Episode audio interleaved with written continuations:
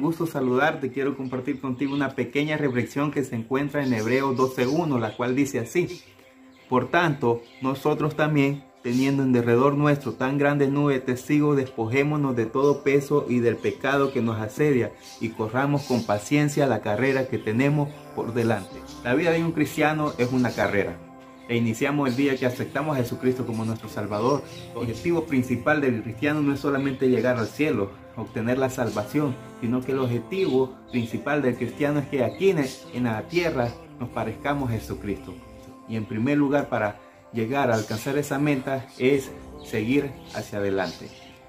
Cuando nosotros nos detenemos, dejamos de avanzar. No solamente dejamos de avanzar, sino que empezamos a retroceder cuando usted no está avanzando en la vida del cristiano, está retrocediendo, aunque usted no esté moviendo, porque los demás continúan avanzando, continúan recorriendo. Y es por eso que nosotros tenemos que seguir hacia adelante.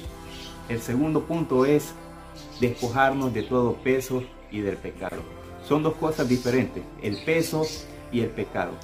El peso son las cosas que muchas veces adquirimos que no están dentro de nuestro control a veces son deudas, a veces son enfermedades que vienen a nuestras vidas y a lo mejor son malas decisiones que tomamos, no a consecuencias de pecado. Entonces nosotros tenemos que despojarnos de todo peso. Creo que todo corredor cuando va a una maratón lo que hace es ponerse ropa liviana, ropa con la que pueda dar lo mejor y correr. Así el cristiano también debe despojarse de todo peso. Y también nos dice que nos despojemos de todo pecado. Es de Jesucristo que nosotros tenemos la salvación y podemos ser santos. De lo contrario, sin Jesucristo no podemos lograr la santidad que necesitamos para vencer y llegar a la meta. El tercer punto es correr con paciencia. Cuando habla de paciencia no se trata de una paciencia de acomodarse a lo que se está viviendo, sino de una paciencia de perseverar, de seguir adelante y de que todos podamos alcanzar la meta que es parecernos a Jesucristo.